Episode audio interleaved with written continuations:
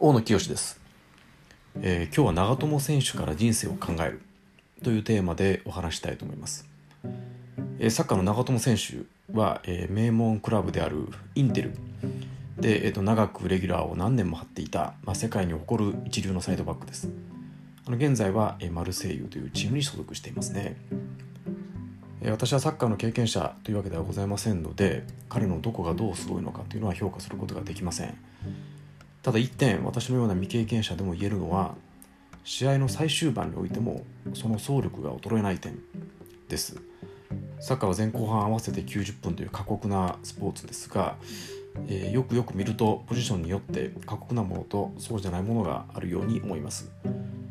えー、素人目に見て一番分かりやすいのが、まあ、途中交代と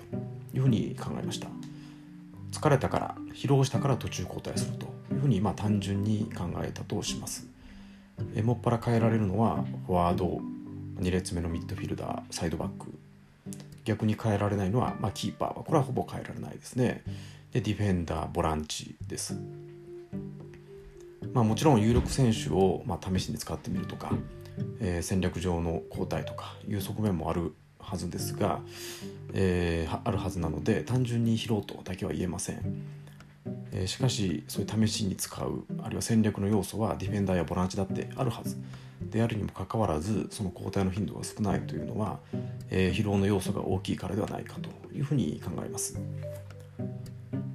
え、長友は素晴らしいサイドバックであるというふうに思いますけど、えー、彼の本当の進化が現れるのは後半、えー、押し迫ったあたりからです。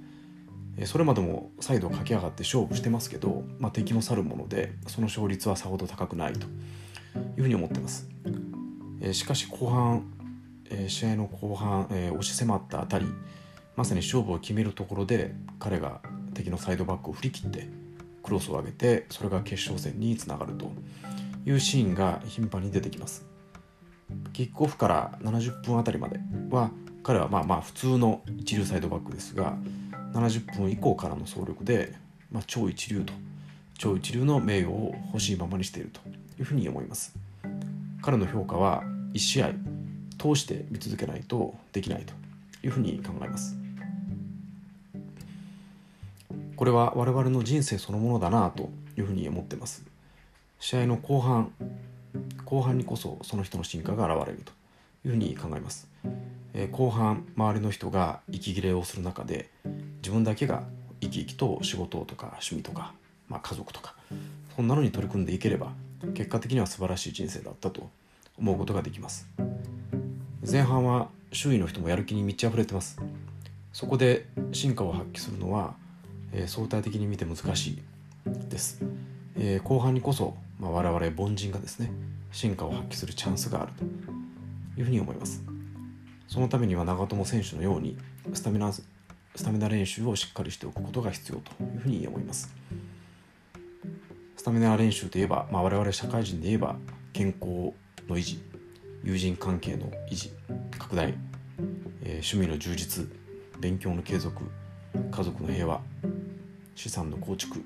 といったところだと思います、えー、私も40代半ばですのでこれらに真剣に取り組むべき時期を迎えています。今日は以上です。